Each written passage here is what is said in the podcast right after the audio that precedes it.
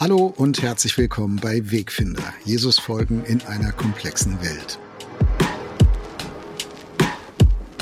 Hier ist Jörg Dechert und ich freue mich auf ein spannendes Gespräch mit Uwe Heimowski über Optimismus, Zuversicht und das Leben mit einem hoffnungsvollen Blick nach vorn. Noch ein Hinweis, es gibt eine nächste Folge von Wegfinder Live am 13. September um 19 Uhr. Du kannst wieder über Zoom live dabei sein, deine Fragen und Themen mitbringen und wir reden drüber. Und veröffentlichen das anschließend als Podcast-Folge. Du kannst dich kostenlos online registrieren unter erf.de slash Wegfinder. Und wenn dir Wegfinder gefällt, hinterlass uns doch gerne ein Sternchen oder eine positive Rezension auf dem Podcast-Portal deiner Wahl. E-Mails an uns wie immer an wegfinder.erf.de. Schön, dass du dabei bist.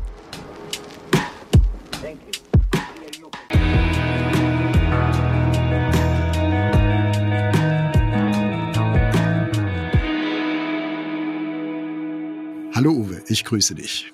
Hallo Jörg. Uwe, es gibt ja Optimisten, Pessimisten, Realisten, Zweckoptimisten und vielleicht noch ein paar andere Dinge. Welcher, welcher davon bist du eigentlich? Ähm, Gegenfrage. Wer wird nächstes Jahr Europameister? Deutschland nicht, das kann ich dir schon mal sagen. Ja, gucke mal. Also ich, ich, wenn mich, wenn mich einer fragt, na, wer denn sonst? Ähm, also für mich ist das immer, also ganz grundsätzlich in meinem Leben war ich schon immer äh, Optimist, ja.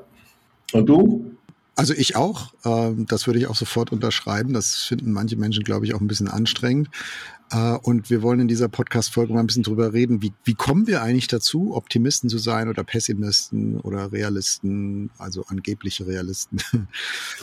Sind manche davon die besseren Menschen? Warum schauen manche Menschen eigentlich positiv in die Zukunft und andere nicht so?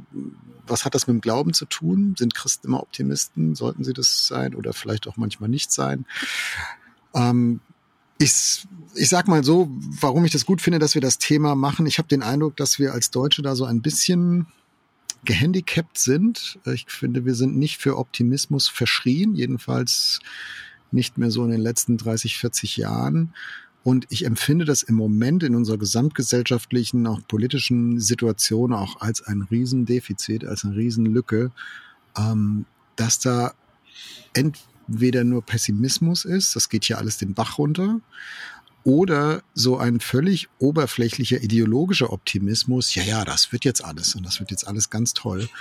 Äh, das, das macht mich dann eher misstrauisch und dazwischen ist so wenig und ich finde, wir brauchen einen gesunden, bodenständigen Optimismus und einen Glauben an eine positive Zukunft, damit wir auch tatsächlich eine positive Zukunft haben können. Also das treibt mich so ein bisschen um.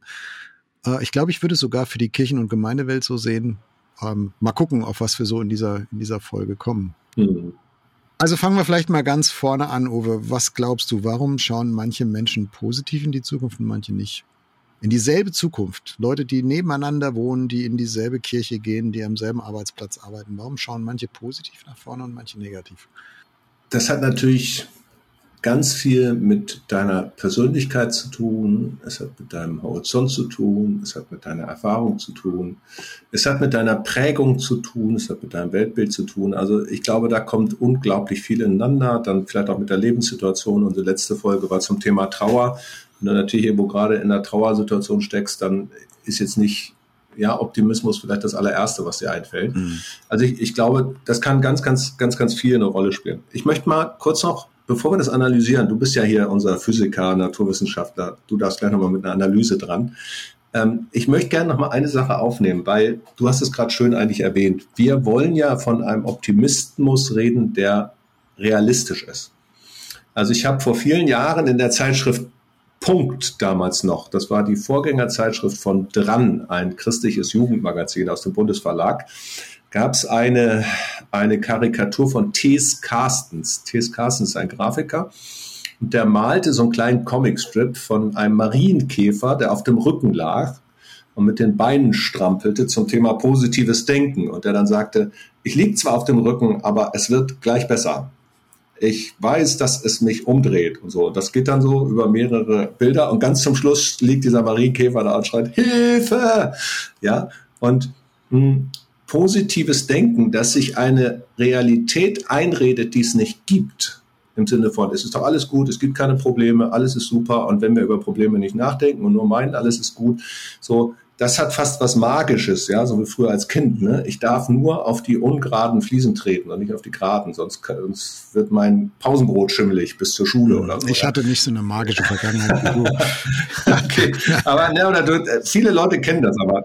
Genau. Und das meinen wir gerade nicht. Was wir meinen mit Optimismus ist, gibt es denn gute Gründe dafür, daran zu glauben, dass es nächstes Mal besser wird? Und das, was ich da gerade gesagt habe zum Thema Fußball-EM, ja oder nein, das ist ja das ist ja Spökenkickerei, ja. Das können wir alle nicht wissen. Das sagt man in Norddeutschen, wenn man so die Zukunft nicht kennt. Spökenkickerei. Ja, also die meisten Menschen suchen sich nicht aus und entscheiden nicht, ich will jetzt Optimist sein und dann bin ich das, sondern das hat ganz viel mit, ähm, mit der Familie zu tun, das hat was mit Kultur zu tun, in der ich groß werde, das hat was mit Weltbild zu tun, das hat auch bei, bei Christinnen und Christen was mit dem Gottesbild zu tun, finde ich. Mhm. Äh, und das meiste davon suche ich mir vielleicht gar nicht bewusst aus. Da lande ich irgendwie drin, das prägt mich, ähm, gibt es vielleicht Vorbilder. Und trotzdem glaube ich, wir haben als Menschen eine Entscheidung in der Hand. Äh, nicht nur, wie ich jetzt über, über eins, in einzelnen Fragen denke, optimistisch oder pessimistisch, zum Beispiel in politischen Fragen, ähm, sondern auch, wie ich denn werden will. Ich glaube schon, du kannst die Weiche stellen, ausgehend von der Prägung, deiner Heimatprägung sozusagen, dein, dein Gebiet zu erweitern, äh, deine, deine Flugbahn in, in eine bestimmte Richtung zu lenken und sagen, von da aus, wo ich jetzt bin, also will ich in drei Monaten, in drei Jahren, in zehn Jahren ein optimistischerer Mensch sein oder will ich ein pessimistischerer Mensch sein? Ich glaube schon, dass man diese Weiche auch in der Hand hat. Also nicht bis an Anschlag in der Hand hat, wir sind, mhm. es gibt bestimmte Dinge, die sind in einer, in einer bestimmten Prägung einfach nicht möglich. Das, das, da bin ich bei dir, aber ich glaube schon, es gibt, also das, das möchte ich vom positiven Denken lernen. Äh, nicht, dass es eine Realität an sich erzeugt, das wäre tatsächlich magisch, aber ich glaube schon, dass es mehr eine, dass es eine Übung sein kann, auf bestimmte Trigger anders zu reagieren, als ich es bisher getan habe. Also, was meine ich mit Trigger? Das muss ich dir vielleicht auch noch erklären. Äh, ich habe mhm. so eine mhm. Vorbereitung überlegt. Es gibt ja so manchmal so schlagartige Dinge, auf die ich irgendwie reagieren, gefordert bin zu reagieren, optimistisch oder pessimistisch. Wir haben in der, in der letzten Folge über Tod und Verlust und Trauer gesprochen, ne? hast schon gesagt. Du, du hast uns mit reingenommen in deine persönliche Geschichte jetzt gerade in diesen Wochen. Ähm, also sowas wie ein Schicksalsschlag. Es kann aber auch einfach eine Krise sein. Äh, es kann was Positives sein, wie eine Erfindung oder etwas, wo man nicht so richtig weiß, was draus wird. Änderung von Umständen. Dein Lieblingskollege hat gekündigt, äh, mit dem du 30 Jahre im selben Büro gesessen hast. Und jetzt fragst du dich, hm, was ist denn das jetzt? Ne? Ist das gut? Ist das schlecht? Wie, also es ist ein Trigger, da muss ich irgendwie drauf reagieren. Mhm. Äh, manchmal ist es auch gar nicht so kurzfristig, sondern Trigger können auch Einsichten sein in ganz langfristige Entwicklung, die mir auf einmal so klar werden. Klimawandel, gesellschaftliche Umbrüche oder auch so die eigene Vergänglichkeit, eigene Zerbrechlichkeit, vielleicht auch eigene Glaubensgeschichte, wo mir auf einmal bewusst wird, oh, ich bin eigentlich schon seit Jahren auf dem und dem Pfad unterwegs und mir wird das jetzt so klar und da muss ich irgendwie drauf reagieren. Aber ich denke, es gibt, gibt so Trigger im Leben und die fordern mich heraus, da mich zu, zu verhalten. Und dann kann ich mich entweder optimistisch dazu verhalten und sagen, oh ja, ich gehe mal davon aus, da wird etwas Positives draus erwachsen, das ist relativ wahrscheinlich. Oder ich kann auch pessimistisch darauf reagieren, dass ich sage, oh, oh Gott, oh Gott, wie soll das jetzt alles werden? Das, das ist bestimmt ganz furchtbar. Und ich glaube, hinter beidem, beiden Reaktionsmustern stecken auch so so psychologische Phänomene. Also ich kenne jemanden, die äh, eine Person, die ähm, die denkt schnell pessimistisch und zwar, um sich selbst vorzubereiten auf das Schlimmste. Also so, ne, du, du, du, du überlegst dir, was jetzt alles ganz, ganz Schlechtes passieren kann. Und wenn du das alles mal durchgedacht hast und merkst, okay, dann würde ich das machen, wenn das passiert, würde ich das machen, wenn das passiert, würde ich das machen. Ah, ich bin gerüstet. So, und jetzt bin ich auch bereit für einen positiven Ausgang. aber, aber ich, ich sag also als ich, als ich mit der Person gesprochen habe, habe ich gesagt, ey, das ist doch bescheuert. Du füllst deinen Kopf und dein Herz mit so vielen negativen Szenarien, von denen die alle bis auf maximal eins sowieso nie eintreffen werden. Aber du hast dich so mit Negativität und mit Schwierigkeiten gedanklich beladen, mit Sorgen. Ähm, und du weißt noch nicht mal, ob das überhaupt sich gelohnt hat. Also ob, ob du das überhaupt brauchen wirst. Es kann ja auch sein, es geht ganz positiv und dann war das alles umsonst. Also es ist so eine, eine vorauseilende Schmerzvermeidung, die dann einen Menschen in die, äh, in, in, den, in den Pessimismus reintreibt. Und äh, die Bibel nennt das Sorgen und die Bibel sagt auch, Sorgen ist Sünde. Also es ist ein Vertrauens, ähm, Vertrauensschwäche, nenne ich mal. Ja, und das ist für mich so ein Beispiel, wo, wo für mich klar wird, dass es kein guter Mechanismus auf so einen Trigger zu reagieren, indem ich mir jetzt erstmal alles ganz Schlechte vorstelle, was da, was da so passiert. Ja, ich, ich würde gerne mal zwei Beispiele nehmen. Vielleicht können wir an dem mal ein bisschen was durchbuchstabieren. Das eine ist ein ganz sachliches Beispiel. Wir haben als Gemeinde äh, im Jahr 2001, stimmt das? Zwei, nee, 1999 haben wir, haben wir äh, ein Haus fertig gebaut. Und ein paar Jahre vorher haben wir entschieden, dass wir das bauen wollten. Ähm, 2009, ein paar Jahre davor. So, sorry, jetzt bin ich mit Zeiten durcheinander gekommen. Tausend Jahre wie ein Tag, was soll's. ähm, also wir gehen damals, haben jetzt entschieden, Gemeindeleitung, die Pastor und so gehen zur Bank. Der analysiert das, guckt das an und sagt, Sie sind die Gemeinde in unserem Gemeindebund mit dem drittschlechtesten Spendenaufkommen. Also 840 Gemeinden und Ihre Gemeinde ist die mit dem Durchschnittsspendenaufkommen pro Mitglied mit dem drittschlechtesten äh, in der ganz, im ganzen Bund. Sagt er, super. Die Chancen, dass wir Ihnen Kredit geben, sind riesig. Weil äh, das Durchschnittseinkommen bei Ihnen vor Ort ist so und so, die Differenz ist so und so viel. Das heißt, es gibt ein Potenzial der Spendenmöglichkeit für ein neues Projekt, was nur ganz wenige Gemeinden haben. Bei den meisten, wenn die jetzt noch zusätzlich was machen, die geben sowieso schon so viel, der Rest, den könnt ihr nicht nehmen. Die, da kommt jetzt ein Kind in die, ins Studium, die nehmen eher was raus äh, und geben eher ein bisschen weniger. Sie haben Potenzial, sie können das machen. Auf die Idee kommst du als ganz normaler Mensch erstmal nicht. Nee, ich hätte jetzt auch gedacht, die sagen, die werden den, die Zinsen nicht bedienen können, die spenden ja kaum. Genau. Das heißt, in dem Fall hat zum Optimismus komplett die Analyse geholfen. Mhm. Also ja, das war einfach jetzt mal ganz weg von jeder Emotion, von jedem Gefühl, wie es ist, sondern da war ein Fachmann, der konnte sich aus, der wusste, wie es ist, der konnte das sagen, so und so ist das, deswegen verlassen Sie sich drauf. Wir haben ja hier äh, schon mal über das Buch von, von Hans Rossling, bin ja totaler Fan von dem, Factfulness mhm. gesprochen, mhm. auch für Entwicklungen weltweit. Und äh, es ist so wichtig, dass wir Dinge analysieren und aus, dem, aus der Analyse heraus wissen, das und das ist das, was passiert. Ja, und da kann man ganz viele Dinge, klar, du, du kannst in emotionalen Momenten möglicherweise nicht auf deine Analyse vertrauen, aber eben doch. Und da ist, so wie jetzt bei deiner Bekannten, ne, also eine Risikoabwägung. Was wäre denn, wenn die Kredite ausfallen? Wer haftet denn dann? Also wenn es wirklich eine ein Risk Management, sagt man, sagt man auf Englisch, äh, so ein Risk Management durchzuführen im Sinne von Optimismus vorzubereiten, indem ich für die Risiken gerüstet bin, ähm, ist jetzt erstmal was ganz, ganz Kluges, finde ich, und was Gutes. Das kommt aber darauf an, wie teuer das Risk Management ist. Ne? Also wenn es wenn ich das mal in so einer Tabelle mal aufschreibe und es kostet mich zehn Minuten und dann habe ich es analysiert, ist es ja billig. Äh, wenn es mhm. mich dazu führt, dass ich schlaflose Nächte habe, weil ich mir ständig diese Szenarien vorstelle, wie alles ganz furchtbar wird, das ist ja kein Risk-Management mehr. Da manage ich ja nichts, sondern ich, ich liefere mich ja selbst in Gedanken all diesen negativen Szenarien aus und ich habe genau dieselben Emotionen, als würden sie tatsächlich eintreten, aber sie sind auch gar nicht eingetreten. Also einfach nur, weil ich mir die Sorgen mache. Und das mhm. ist kein Risk Management. Das ist nicht nur emotional nicht, das ist übrigens auch politisch nicht zum Beispiel. Wenn du irgendwie eine schnelle Hilfe brauchst und machst dann Formulare so kompliziert und schwierig, dass die schnelle Hilfe nicht kommt, aber du hast dann zum Schluss den Betrug vermieden. Wenn aber die Verwaltungskosten dann höher sind als das, was du durch Betrug hier vermieden, also hättest verlieren können, dann lieber lockerer machen, dann lass den einen bescheißen. Ähm, also Risk Management, wenn ich es übertreibe, kann immer, ob es jetzt organisatorisch, institutionell, formal oder auch emotional ist, immer dazu führen, dass es mich im Grunde genommen blockiert und mehr kostet, als der Fakt mich gekostet hätte. Mhm.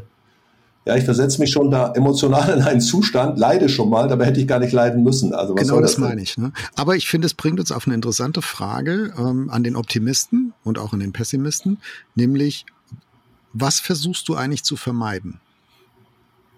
Das könnt ihr eine Antwort drauf geben. Ne? Also den, beim, beim Pessimisten ist es, ist es vielleicht, so wie ich es jetzt skizziert habe, da äh, bei, bei der Person, über die ich gesprochen habe, äh, beim Pessimisten ist es vielleicht ähm, plötzlich überfordert zu werden von irgendwas Negativem, ja, also spiele ich es in Gedanken schon mal alles durch. Also das ist etwas, was ich zu vermeiden versuche. Vielleicht versucht der Optimist ja auch was zu vermeiden. Äh, nämlich sich mit einer, mit einer schwierigen Realität auseinanderzusetzen. Ne? Und dann, dann wird's eben so ideologisch optimistisch. So, ja, genau, der Marienkäfer auf dem Rücken. Und äh, bildet sich was ein. Das zweite Beispiel, Verlust. Ja, da ist ein, ein Mensch, der hat eine Beziehung, eine Partnerschaft, der Mensch stirbt. Verlust, Trauer, haben wir letztes Mal drüber geredet. Und dann kommt so ein Bewertungsmuster der Pessimist, das Bewertungsmuster, warum wird mir dieser Mensch genommen? Da, immer nach einer, nach einer Trauerphase, ja, nachdem es sich gesetzt hat. Der Optimist, wir hatten so viele Jahre zusammen, was für ein Geschenk. Ja, da bist du nochmal auf einer ganz anderen Ebene als jetzt bei diesem Banker und der Analyse, die so nötig ist. Aber in Beziehungen hinein wird dann plötzlich nur das Negative gesehen. Und das kannst du auch runterbrechen von dem ganz Großen in das ganz Kleine. Du hast ein Wochenende mit deiner Familie, du lachst miteinander, dann streiten sich zwei und so weiter. Und zum Schluss hat der eine das Gefühl, es war ein super Wochenende, in dem man sich halt mal ein bisschen gestritten hat. Und der andere dachte, so ein scheiß Wochenende. Ne? Also auf das bisschen Spielen hätte ich auch verzichten können, weil der Streit mhm. so, so stark war. Und das sind ja auch so Fragen, was ist das emotionale Disposition? Wo kommt das her? Wie ist das? Ne? Also ich finde es auch richtig schwer, ähm, und auch nicht einfach, das kann man ja auch nicht einfach an- und ausschalten, sondern das empfindet man einfach komplett anders. Ich finde, ja, wir sind bei einem ganz interessanten Punkt. Äh, normalerweise denke ich bei Optimismus und Pessimismus in Richtung Zukunft. Ne? Also siehst du die Zukunft hell oder dunkel, das, was sein wird, sein könnte. Du hast jetzt beschrieben eine Bewertung von dem, was war. Und das mhm. ist genauso vielschichtig. Da kann auch dieselbe Vergangenheit äh, beschreibt der eine positiv und nimmt die positiven Dinge wahr, der andere sieht die, die Fehler und die Probleme und äh, Defizite und benennt es negativ und wertet es negativ. Also Optimismus versus Pessimismus, das ist nicht nur eine Frage an die Zukunft, sondern es ist eigentlich eine Frage, wie du die ganze Welt siehst. Auch die Vergangenheit, auch die Gegenwart. Ähm, es ist also viel umfassender als nur eine Zukunftsprognose. Ja, ja. Das finde ich schon mal wichtig festzuhalten. Und ähm, die, diese ich glaube, wir, am Ende ist es eine Frage an die Bewertungsmaschine in unserem Kopf, an, an deine paar Pfund graue Masse da, ähm, die wir alle in uns tragen. Die, diese Bewertungsmaschine, die die Beobachtung macht, die die Fakten sieht, die Gefühle äh, erlebt und die dann da irgendwie ein, ein, ein Schild dranhängt. Mit einem Plus oder mit einem Minus oder eine, no eine Schulnote ne, und sagt, das war jetzt eine 2 und der Urlaub war eine 4 und, und das kannst du genauso an die Gedanken und Fragen an die Zukunft hängen, das kannst du an Dinge hängen, die du erlebt hast, das kannst du an Dinge äh, hängen, die du jetzt gerade erlebst, ähm, wie, wie du die Situation jetzt erlebst. Ähm, ich habe vor zwei Wochen eine Freundin von mir besucht, die ist 84, ähm, eine, eine weise Frau, von der ich unfassbar viel gelernt habe und immer noch lerne, große Inspiration in meinem Leben. Und ähm, wie das mit 84 so ist, ne, das, es wird halt körperlich eingeschränkter und es gibt mehr Krankheitsthemen und so. Ähm, also alles ganz altersgerecht, alles soweit ähm, ganz, ganz üblich. Und sie hat einen interessanten Satz gesagt, den habe ich mir aufgeschrieben, weil ich den so toll fand. Sie hat gesagt, ja, mein Leben wird kleiner, aber es wird nicht ärmer. Ja, Schön. Ne? Und da, das meine ich. Also ich, ich stelle einen Fakt fest, ich kann nicht mehr so, wie ich mal konnte. Meine, mein Radius wird kleiner, es ist anstrengender, Auto zu fahren, es ist anstrengender, zu Fuß zu gehen und so weiter. Aber ich empfinde das nicht als eine Degradierung oder als eine Armut. Aber das ist, das ist eine Prägung und vielleicht, ich hoffe, ich denke, es ist auch eine Entscheidung. Äh, eine Entscheidung, die du säst ein Leben lang säst, ich glaube, du kannst, es ist schwer mit 84 dann anzufangen und sagen, ab jetzt möchte ich die Dinge positiv sehen. Sondern ich glaube, das ist ein, ein, eine Spurrille, die wir graben für uns selbst im Laufe unseres Lebens, ähm, die entweder zu so einem eher positiven Bewertungsmuster führt oder zu einem eher sehr skeptischen oder negativen Bewertungsmuster. Ja, ich glaube, dass wir die früh legen. Ähm, ich finde es auch nochmal spannend, was der eine als optimistisch wahrnimmt und der andere eben doch nicht. Also auch das nochmal ein Beispiel. Wir hatten Anfang des Jahres eine Veranstaltung von der Evangelischen Allianz, von Tierfand Deutschland und der Micha-Initiative in Berlin. Und zwar ging es um Hoffnung für Christen angesichts des Klimawandels. Wir haben Politiker eingeladen, kamen auch richtig viele, war eine tolle Veranstaltung, Matthäuskirche Berlin, richtig gut besucht, tolle Sache. Und da war eine Theologin, Dr. Sarah Köhler, die äh, arbeitet mit etwas, das nennt sie ähm, ah, ähm, so, so Dinge entwickeln sozusagen, äh, sich, sich Dinge vorstellen, wie könnte eine Zukunft aussehen, träumen, ähm, schöpfungsrelevante Dinge machen und so weiter. Jetzt ist mir der Fachbegriff einge aus, äh, äh, in dem Moment ist er weg, ne? immer das gleiche, fällt mir später wieder ein. Auf jeden Fall, diese Sarah Köhler sagte, es gibt keinen Grund zu hoffen. So wie die Schöpfung aussieht, wie das mit dem Klima ist, es gibt keinen Grund zur Hoffnung. Aber Mut besteht da drin, obwohl es diese Hoffnung nicht gibt, trotzdem was zu tun. In mir, in mir lehnt sich alles gegen diese Sätze auf. Aber in, in mir hat sich alles aufgelehnt. Ich habe hinterher mit zwei Abgeordneten aus dem Bundestag geredet. Die haben gesagt, das war ja die hoffnungsloseste Veranstaltung, die ich je erlebt habe. Und das nennen sie hoffnungsvoll. Ne? Und so wirklich. Also richtig heftig. Und dann sprach ich mit zwei, zwei äh, äh, jungen, äh, engagierten Leuten von der Micha-Initiative, ein christlicher Einsatz für Gerechtigkeit. Und die sagten, das waren für sie die zentralen Sätze überhaupt. Weil genau so fühlt sich ihre Realität an. Die fühlt sich hoffnungslos an. Aber sie wollen den Mut nicht verlieren, trotzdem was zu tun obwohl sie eigentlich keine Hoffnung hätten. Für sie waren das die aufbauendsten, mutmachendsten Sätze. Und das war für mich, das war wirklich, also es gibt ja so Aha-Momente manchmal im Leben. Ne? Das war ein Aha-Moment, dass ich dachte, das, was sich für mich als total frustrierend und negativ und pessimistisch anhört, war für die hoffnungsstiftend und optimistisch. Und jetzt im Nachgang habe ich darüber nachgedacht, na ja klar, meine Grundlage ist, ich bin ja sowieso Optimist ich bin ja sowieso, also weißt du, dass es Hoffnung gibt, die habe ich sowieso immer. Ne? Es gibt ein schönes Buch, das heißt Klimahelden. Genau so, ja. Wir müssen Helden werden, die das Klima retten und nicht Helden, die das äh, nicht mehr zu rettende Klima betrauern sozusagen. Aber hier waren zwei, für die ist es, hat es sich angefühlt wie, es kann ja gar keine Hoffnung geben. Und dass man ohne Hoffnung trotzdem mutig sein kann, hat denen wieder Hoffnung gegeben. Also wirklich, die, die mhm. ein, sozusagen die Einstiegsvoraussetzungen haben das Ergebnis vorprogrammiert. Ne? Und in dem Fall für die aber total positiv und mich hat es eher, eher abgelöscht. Ja, also ich gerate da an logische Schwierigkeiten. Vielleicht bin ich da auch zu, zu analytisch drauf, das weiß ich nicht.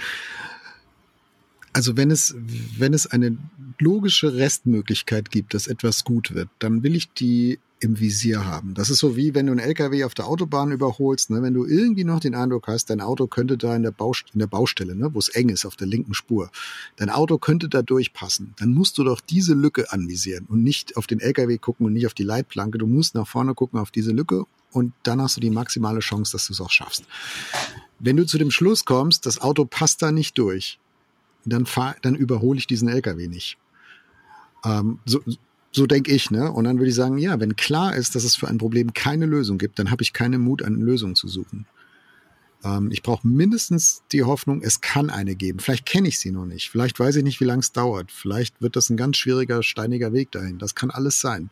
Aber ich muss sie zumindest für möglich halten. Und da sage ich, jetzt nicht als Optimist, sondern als Christ, wenn Gott in der Gleichung ist, wenn Gott dabei ist, wenn, wenn, wenn es Gott wirklich gibt, dann gibt es diese Lücke immer auf der linken Spur des Lebens. Also irgendwo ist diese Lücke immer, weil Gott ein Gott ist, der eine, eine neue Welt, zu einer neuen Welt unterwegs ist und der eine Zukunft schafft.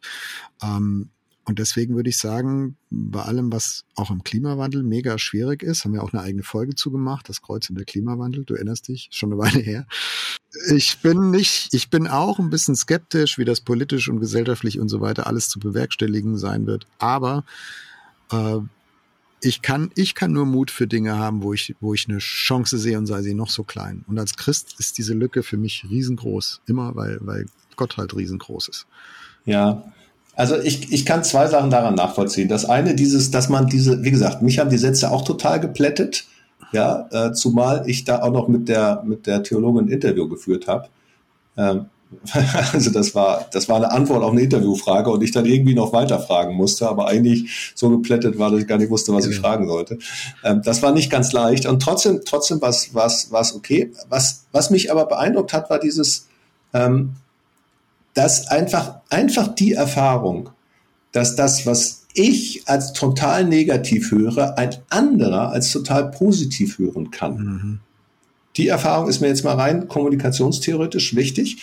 Und zweitens war es für die nämlich, für diese zwei war das sozusagen, wenn wir als Christen immer nur sagen, wird ja alles gut, ist ja super, es gibt immer eine Überholspur und so weiter, dann ist es für die so ein bisschen wie der Käfer, der auf dem Rücken legt und sich das Leben schön redet. Mhm. Gut, dann hilft es denen nicht, ja.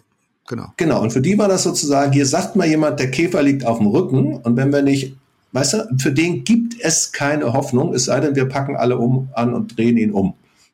Ah, also gibt es doch eine. Es sei denn, wir packen alle an. Da ist sie. Da ist sie. Ja, da, genau. Da ist ja die letztlich, das ist ja, du hast ja recht, ist ja ein logischer Widerspruch, aber der einfach diesen ganzen Teil der Schwere nicht ignorieren wollte. Hm. Und es kann sein, dass Leute deswegen nicht optimistisch sind, weil sie das Gefühl haben, Optimisten blenden die Schattenseiten des Lebens aus. Ja, jetzt bin ich wieder bei dir. Das sehe ich auch so. Das ist auch meine Erfahrung, Erfahrung übrigens äh, als, als Führungskraft. Ja, also mir hat mal ein, ein weiser Mensch den Rat gegeben, hat gesagt, wenn du, wenn du deinen Mitarbeiterinnen und Mitarbeitern irgendwas verkündigst, ähm, sei nicht nur positiv. Selbst dann, wenn das alles richtig und gerechtfertigt ist, der Mensch hat so eine Ader, wir glauben, also wir haben ein grundsätzliches Misstrauen gegenüber ausschließlich positiven Botschaften. Dass wir sagen, das kann ja, das ist ja zu schön, um wahr zu sein. Ja, das kann ja nicht stimmen. Äh, und ich glaube, bei uns Deutschen ist der Anteil noch ein bisschen größer, der da negativ sein muss, damit wir es für glaubwürdig halten.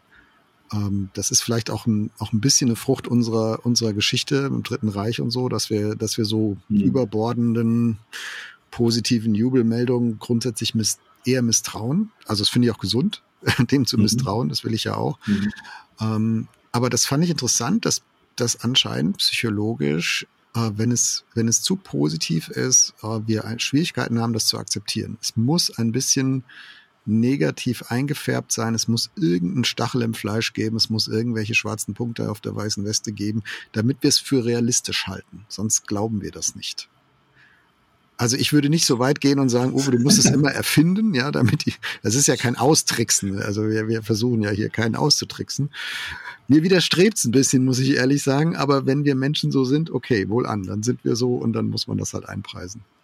Ja, ich hatte gerade gesagt, zwei Gedanken. Auf den zweiten möchte ich auch noch kurz eingehen. Du hast natürlich Gott ins Spiel, Spiel gebracht äh, und was Gott mit, mit ähm, Optimismus zu tun hat. Ich habe mir im Vorfeld mal, mal drei Bibelverse aufgeschrieben, die für mich sehr, sehr, sehr optimistisch sind. Ähm, und ich dachte, vielleicht kann ich die mal kurz. Es gibt noch viele andere Sachen, aber ich finde, die sind, sind für mich richtig Gründe zum optimistisch sein.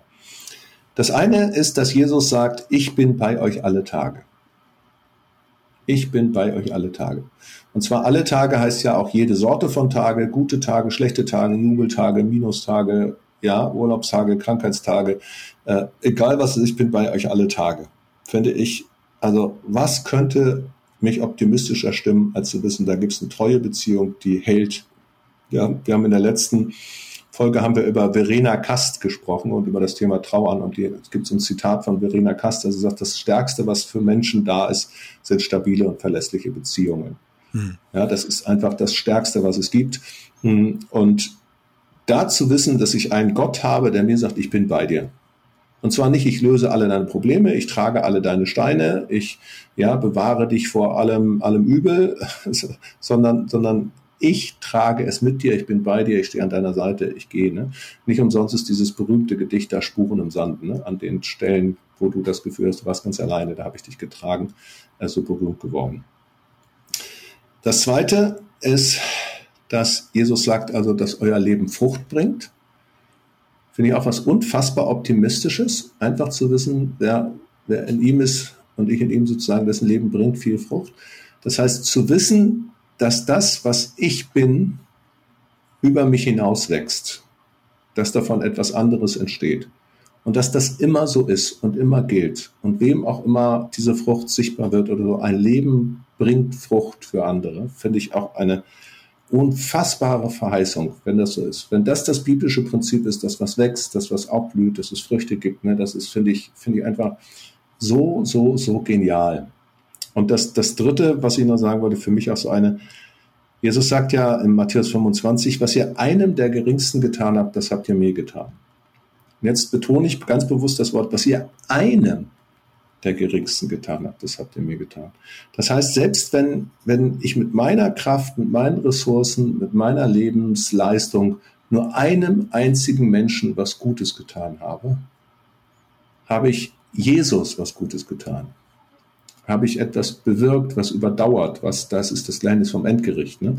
was Kreise zieht, was, was bestehen bleibt und so. Ich finde, das sind, also man könnte zig andere Bibelverse nehmen, aber das sind drei, die, die mich total begeistern, die mich tragen, ne? dieses Wissen, Gott ist da, mein Leben bringt Frucht und das Kleine, selbst der eine, dem ich was tue, wird überdauern. Aber setzt voraus, dass du dem einen Gewicht beimisst, obwohl da 99 andere sind, um jetzt mal eine beliebige Zahl zu nehmen, ne, wo du es nicht gemacht hast. Und äh, das, das ist ja genau die Frage, das hat man vorhin mit dem Bewertungsmuster, ne? das, das Leben ist ein Flickenteppich. Dein und mein Leben ist ein Flickenteppich an, an schwarz-weiß, hellgrau, mittelgrau, dunkelgrau. Und du guckst jetzt auf diesen Flickenteppich und die Frage ist, was siehst du? Siehst du die weißen Punkte oder siehst du die schwarzen Punkte? Es gibt so ein, das habe das hab ich manchmal schon mit Gruppen gemacht. Ne? Du nimmst so ein Flipchart, stellst es vorne hin, so ein weißes, großes weißes Blatt und dann machst du mit dem Edding so einen ganz kleinen schwarzen Punkt drauf.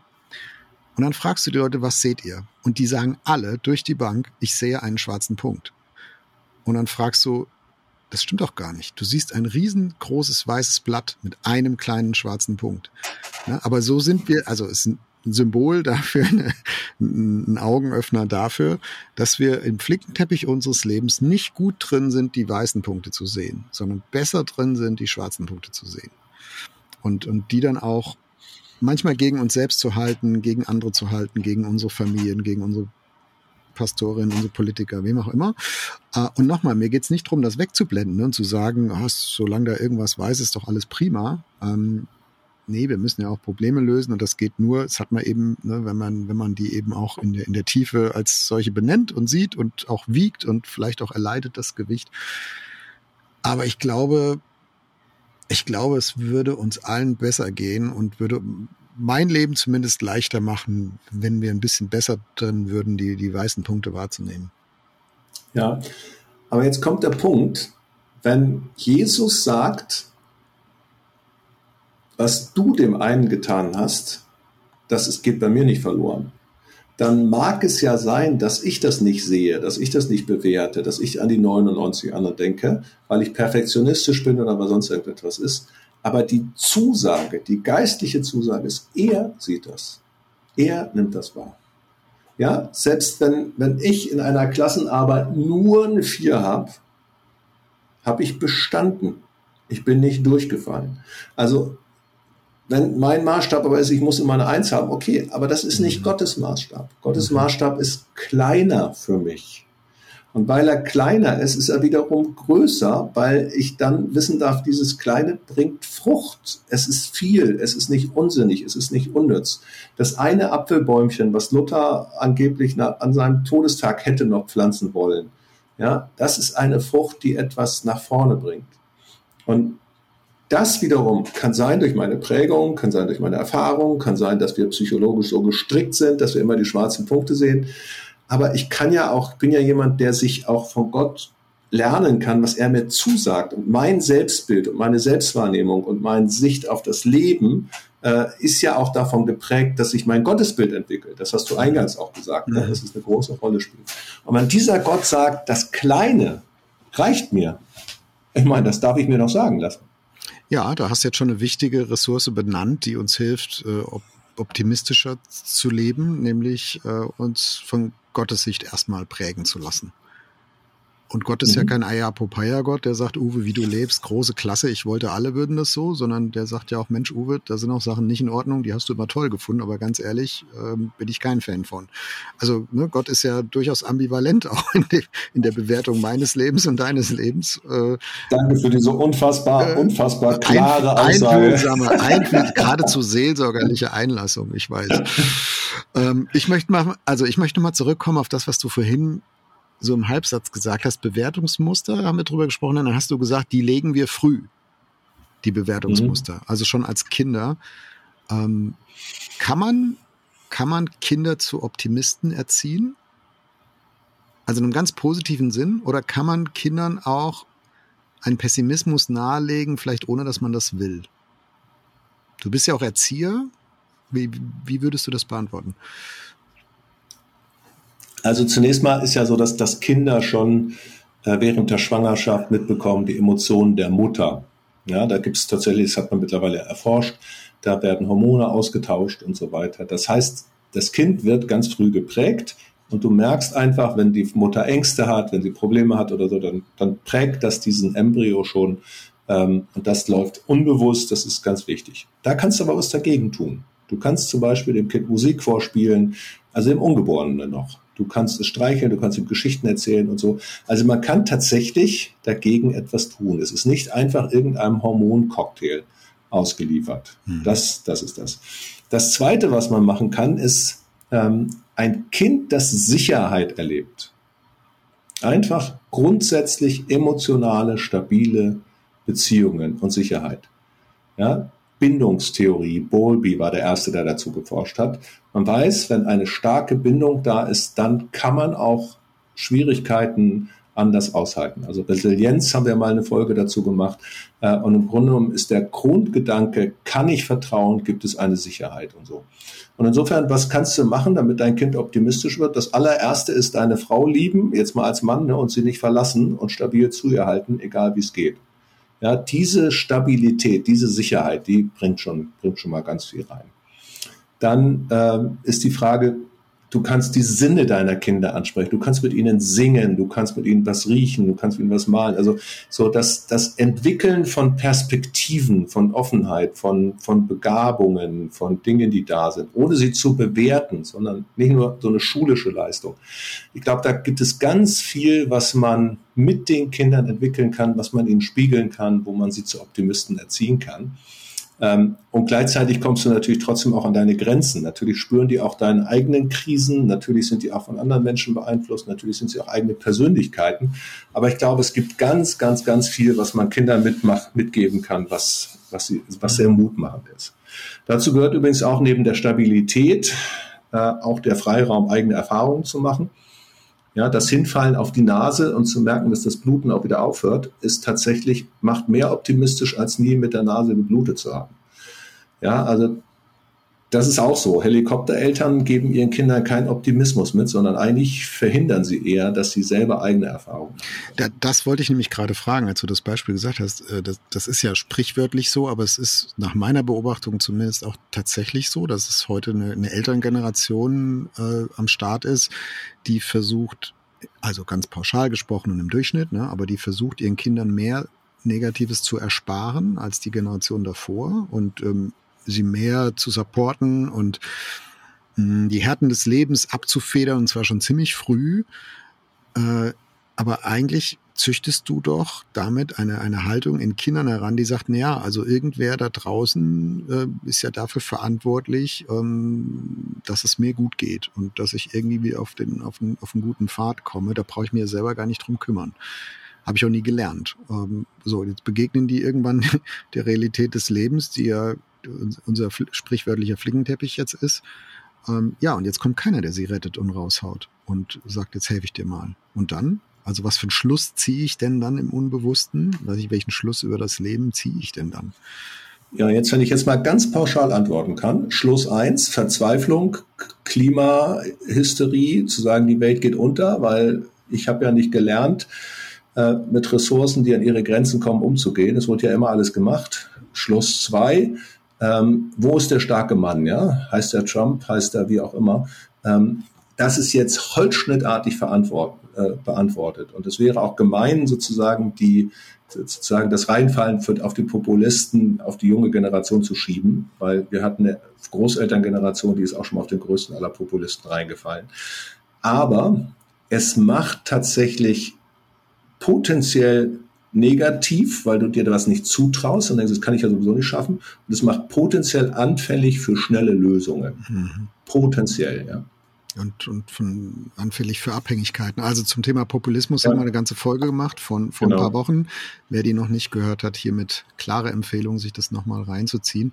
Ähm, wir haben ich habe dich ebenso gefragt, ne, wie kann man Kindern helfen, optimistisch heranzuwachsen?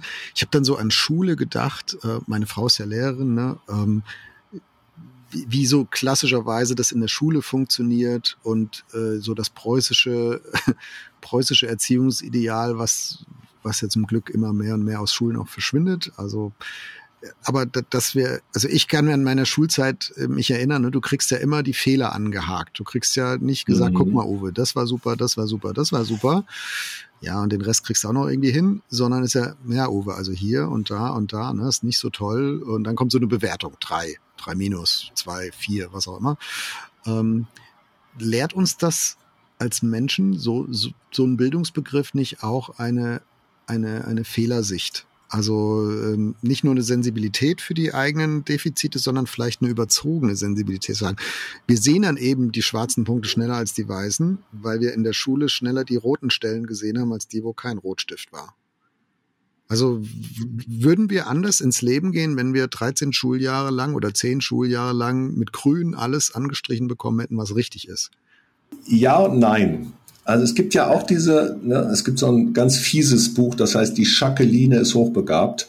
Und das, äh, da erzählt so eine Sozialarbeiterin, die, die mit verschiedenen äh, äh schwierigen Eltern, sozial schwachen Familien zu tun hatte und erzählt von einer, einer Frau, die ist wirklich so, neben der Kappe, dass ihre Tochter, ja, einfach der Umstand, dass sie dann mit zweieinhalb Jahren auch mal angefangen hat zu laufen, die muss ja hochbegabt sein, wenn die jetzt laufen kann, so. Also, hm. es ist, es ist ziemlich, ziemlich negativ ironisch. Also, sie verarbeitet da ihre Traumata, so die Autorin. Aber es gibt ja diesen Teil des Ganzen, dass man sagen kann, man darf nur noch loben, man darf nur noch alles gut finden, man darf nur noch sagen, wie toll das ist, man darf keine Noten mehr geben und so weiter. Ich glaube, dass Menschen auch kompetitiv sind. Also wir brauchen auch immer so ein bisschen Herausforderung. Wir brauchen ein bisschen Vergleich. Wir brauchen ein bisschen, bisschen uns reiben. Wir brauchen den Wettbewerb und so. Ich glaube, das steckt auch im Menschen ein ganzes Stück mit drin. Und wir brauchen auch ein Bewusstsein dafür, was falsch ist, sonst können wir es nicht korrigieren. Aber eine Pädagogik, die quasi nur darauf ausgelegt ist, die Fehler sichtbar zu machen, ist absolut äh, destruktiv. Also die hilft absolut nicht weiter. Und da haben die 68er, die sind übers Ziel hinausgeschossen, aber mit ihrer antiautoritären Bewegung und mit dem Entdeckt doch mal was in dir ist und so weiter Dinge angestoßen, die ja heute pädagogisch super aufgenommen werden. Also in Schulen ist ja schon lange nicht mehr genau. nur das Diktat, sondern du hast Gruppenarbeiten, du hast, du hast einfach auch verschiedene Dinge und so.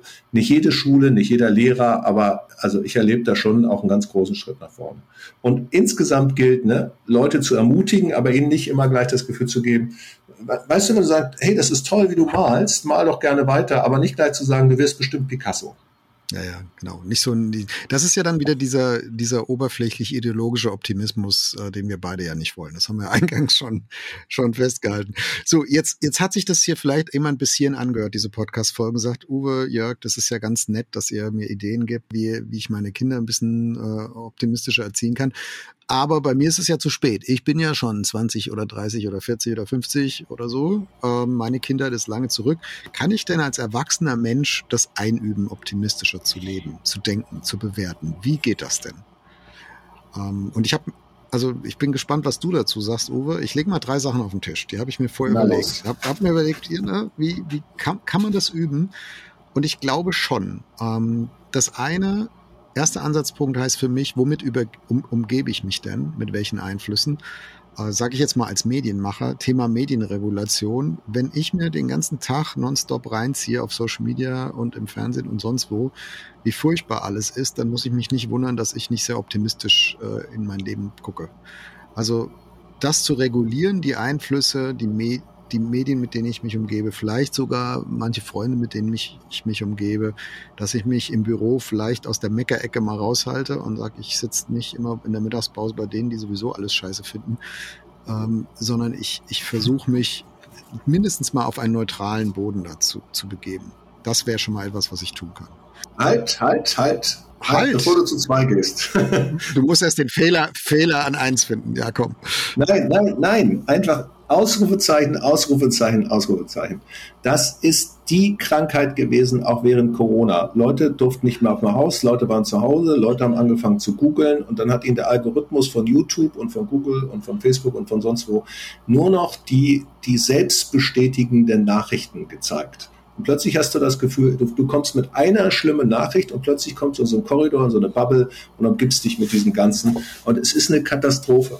Genauso ist es eine Katastrophe, wenn du dich immer nur mit Lobpreis, Lobpreis, Lobpreis, Dudel umgibst und die Welt gar nicht mehr siehst, wie sie wirklich ist. Aber wir brauchen tatsächlich breiten Austausch und nicht immer nur meckern, meckern, meckern. Mhm. Das steht in der Bibel mehr als deutlich, ja. Wohl dem, der nicht wandelt im Rat der Gottlosen. Oder wer sich setzt, sitzt nicht, wo die Spötter sitzen, sagt, sagt, der, sagt es da. Ne? Also ja, sehr guter Punkt, finde ich. Absolut. Das, was reinkommt, ist das, was uns prägt. Also mit welchen Einflüssen umgebe ich mich? Das wäre mal mein erstes Packende. Jetzt kommt das zweite. Ähm, das ist so eine Dankbarkeitsübung. Äh, das habe ich auch schon, schon Leuten empfohlen, die da so am äh, Fragen waren, auf der Suche waren. Setz dich abends hin mit einem leeren Blatt Papier und schreib mal auf die positiven Dinge, für die du an diesem Tag dankbar sein kannst. Und am Anfang, fürs Erste muss man relativ lang vielleicht überlegen, sagen, das war ein Scheißtag, da war überhaupt nichts. Dann fällt mir vielleicht so eine Kleinigkeit ein oder so ein halbes Ding, dann schreibe ich das dahin. Fürs Nächste brauche ich dann schon nicht mehr ganz so lang, wofür ich dankbar bin. Und fürs Dritte geht's noch schneller. Und viele Menschen, die das probiert haben, sagen hinterher, äh, das eine Blatt hat eigentlich nicht gereicht. Ich muss das umdrehen und auf der Rückseite weiterschreiben. Glaubt man vielleicht nicht unbedingt, äh, muss, man, muss man mal selber ausprobieren. Also das ist eine Übung in Achtsamkeit, in, in Selbstreflexion, in Wahrnehmen, wo einem so der eigene, wo man den eigenen Standardbewertungsautomatismus ein bisschen unterbricht und mal sehr bewusst sich überlegt, okay, ist er, also mein, mein Grundgefühl war vielleicht Scheißtag, aber wenn ich es jetzt mal so einzeln durchgehe und bewusst frage, hm, nee, war gar nicht alles nur, nur blöd, sondern es gibt auch positive Dinge. Also ne, dieses, dieses Fleckenmuster aus Weiß und Schwarz und Grau mal auseinanderzunehmen und die weißen Punkte aufzuschreiben. Das ist also eine ganz praktische Übung, kann jeder, der uns zuhört, heute Abend ausprobieren. Ja, das ist schlecht jetzt. Du machst ja lauter Sachen, wo ich, dir, wo ich dir nur Ausrufezeichen geben kann. Und lauter Sternchen und Bienchen. Kennst du auch Bienchen? Nee, hatte ich nie. Ich war ein Junge in der Schule. Ich habe keine Bienchen gekriegt. ja, ich habe ja vier Mädchen, die brachten immer Bienchen. Der arme Sohn. Aber okay, das ist nochmal ein anderes, anderes Ding. Ähm, dazu vielleicht zwei Sachen. Meine Schwiegermutter, die ist ja so ein Sorgentyp gewesen. Und die hat das richtig geübt. Für die war Dankbarkeit, Dankbarkeit war eine geistliche Disziplin. Also die hat das einfach gemacht, weil das in der Bibel steht, seid dankbar. Und dann hat die das umgesetzt, weil sie so gehorsamer Typ ist gegenüber ihrem Herrn. Mhm. Und das hat ihre Sicht verändert. Also wirklich. Und das Zweite ist, ich, ich habe da mal äh, ein Büchlein geschrieben, ich bin dafür vor ein paar Jahren, da war ein Erbsenzähler-Set mit dabei. Eine Tüte mit Erbsen. Und die Idee ist, das Erbsenzählen mal ganz anders. Also nicht die Erbsenzähler, die immer die Fehler suchen, sondern sich 20 Erbsen also harte Erbsen, nicht gekochte, in die linke Hosentasche zu stecken und während des Tages immer, wenn was Gutes passiert, eine in die rechte zu stecken. Oder auf dem Schreibtisch ein kleines Schälchen, 20 Erbsen und dann ein Schälchen also links vom Schreibtisch und dann rechts vom Computer ein leeres Schälchen und immer wenn was Gutes passiert, eine Erbse rüber tun. Die Erbsen, 20 Erbsen reichen nicht für den Tag. Wirklich. Das ist die Erfahrung, die wieder und wieder gemacht wird. Genau. Also selbes Prinzip, ne? unseren, unseren automatischen. Bewertungsmechanismus, über den wir jetzt schon ein paar Mal gesprochen haben, der auf irgendeinen Trigger reagiert, eben mal zu unterbrechen und sich das bewusst zu machen und nicht einfach nur im, im im Autopilot durch den Tag zu gehen, sagen, ja, schlecht, schlecht, schlecht. Äh, sondern, sondern das, man soll ja nichts Negatives gut nennen, aber das muss man gar nicht. Äh, es geht nur darum, die positiven Dinge nicht zu verdecken und, äh, sondern genau. die, die an Land zu ziehen. So, diese beiden Dinge, Medienregulation, Dankbarkeitsübung, die kann ich machen, ob ich Christ bin oder nicht. Da spielt Glauben keine Rolle für. Ähm, der dritte Punkt, den ich mir aufgeschrieben habe, den kann ich eigentlich nur machen, wenn ich wenn ich so ein Gottesmensch bin, wenn ich glaube, wenn ich, wenn ich Gottvertrauen habe. Und das ist so ein, so ein ritualisiertes Abendgebet, wo ich nochmal den Tag zurücklege in Gottes Hände und sage, da gibt's das Gute, da gibt's das Schwierige, da gibt's das, was ich gar nicht weiß, ob es gut ist oder negativ. Und all das lege ich jetzt in deine Hand. Es ist in dir gehalten und getragen. Das greift so ein bisschen in das, was du vorhin beschrieben hast, ne? dass es dann Hoffnung, Hoffnungsgeber gibt. Und mit dem abends am besten einmal kurz Kontakt aufzunehmen und dem den Tag in die Hand. Ich glaube, das hilft uns auch, ähm, diese Lücke auf der Überholspur nicht, nicht zu vergessen. Ähm, das heißt nicht, dass ich die Innensituation des Tages immer sehen kann, aber es gibt so einen Bereinigungspunkt. Einmal Seele aufräumen am Tag, äh, abends vorm Schlafengehen, wo ich das mache und, und dann sagen kann, so Gott, hier ist der ganze Schotter von dem Tag. The Good, The Bad and The Ugly und hier hast du es und danke, dass es bei dir gut aufgehoben ist. Mhm. Hast du auch noch ein Ausrufezeichen, ein Bienchen dafür? Das kann ich auch, auch wirklich teilen. Also, aber, aber ohne jetzt du hast ja gesagt, ne, es kam schon so ein bisschen, kam schon so ein bisschen auf den äh, im Verlauf da drauf. Aber, aber dieses Wissen darum, dass das, was mir heute widerfahren ist, in Gottes Hand zurückgelegt werden kann und das, was mir morgen widerfahren kann, ich aus seiner Hand nehmen kann. Ja? Das ist der Wahnsinn. Und ähm, ich glaube, es gibt einfach für mich keinen Text, der das stärker ausdrückt als dieses Lied von Dietrich Bonhoeffer in der Silvesternacht 1945 von guten Mächten wunderbar geborgen. Erwarten wir getrost, was kommen mag. Gott ist mit uns am Abend und am Morgen und ganz gewiss an jedem neuen Tag. Das war für mich mal so ein, deswegen war ich nicht gleich bei, ich bin sozusagen, das für mich gerade, ich bin hängen geblieben für mich emotional ja. und nicht ja. bei den Ausrufezeichen. Das ist ein, tatsächlich, das habe ich viele Jahre lang jeden Abend so gebetet oder gesungen. Also ein Lied, was mich sehr, sehr geprägt hat und begeistert hat weil, weil das so, also dass ein Mensch, der weiß, dass er wahrscheinlich nicht mehr lange leben wird, so tief mit Gott verbunden ist, dass er weiß, alles, was jetzt ist, das kann ich dir sagen. Also ne, ich bin bei euch alle Tage mhm. und aus der Sicht des, des Beters, ne, äh, äh, ich, ich kann ausdrücken, was, was Gott mir zusagt. Das finde ich, finde ich den Wahnsinn. Also ja, ja, da bin ich bei dir, absolut bei dir. Und spannend ist, das finde ich wirklich ganz spannend. Ich komme nochmal auf unsere letzte Folge zurück und auf meine eigene Trauersituation. Ähm, da sagt mir wirklich eine ganz liebe, nahe Angehörige, sagt, ich kann nicht an Gott glauben, aber ich bewundere, dass du das kannst. Und ich erlebe so viel Kraft, die du weitergeben kannst, die darin fußt so, dass du glauben kannst. Mhm. Das ist echt verrückt. Da habe ich so gedacht, wow, Du hast ja gerade gesagt, das ist was Besonderes für die Menschen, die glauben können. Ich glaube es nicht nur. Ich glaube auch, dass man stellvertretend mit glauben kann. Oder dass man, selbst wenn man noch nicht glaubt, dass man sagen kann, okay, wenn der Glaubende das macht, ich probiere das doch auch mal aus oder so.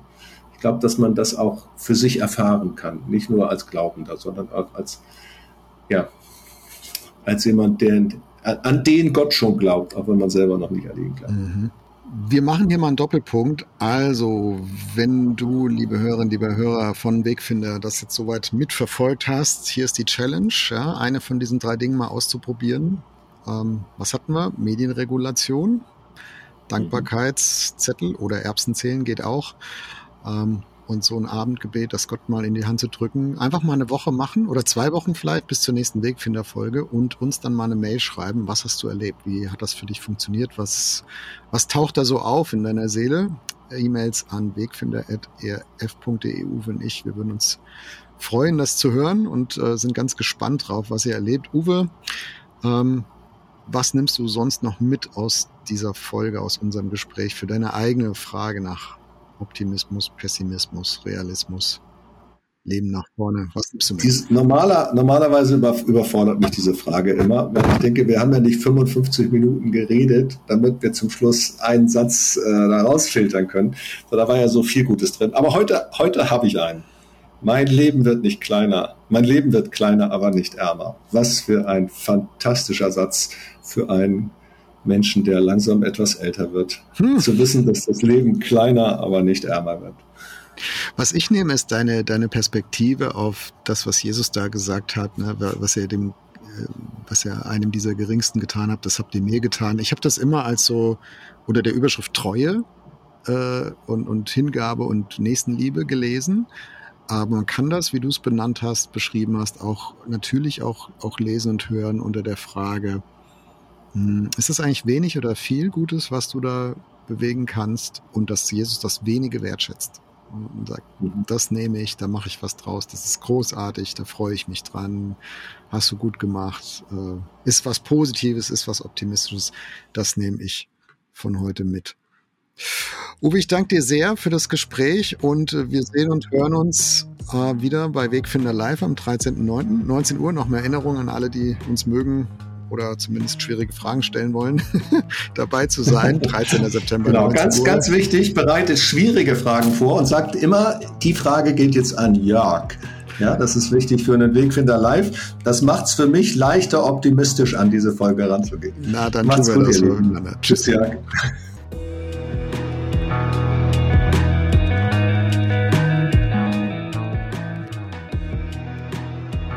Das war Wegfinder. Jesus folgen in einer komplexen Welt. Was nimmst du mit aus dieser Folge? Schreib uns gerne eine E-Mail an wegfinder.erf.de. Und wenn es dir gefallen hat, empfehle uns deinen Freunden weiter. Wegfinder ist ein Podcast von ERF der Sinnsender. Mehr Podcasts von uns findest du unter erf.de slash podcasts und natürlich bei Apple, Google oder Spotify.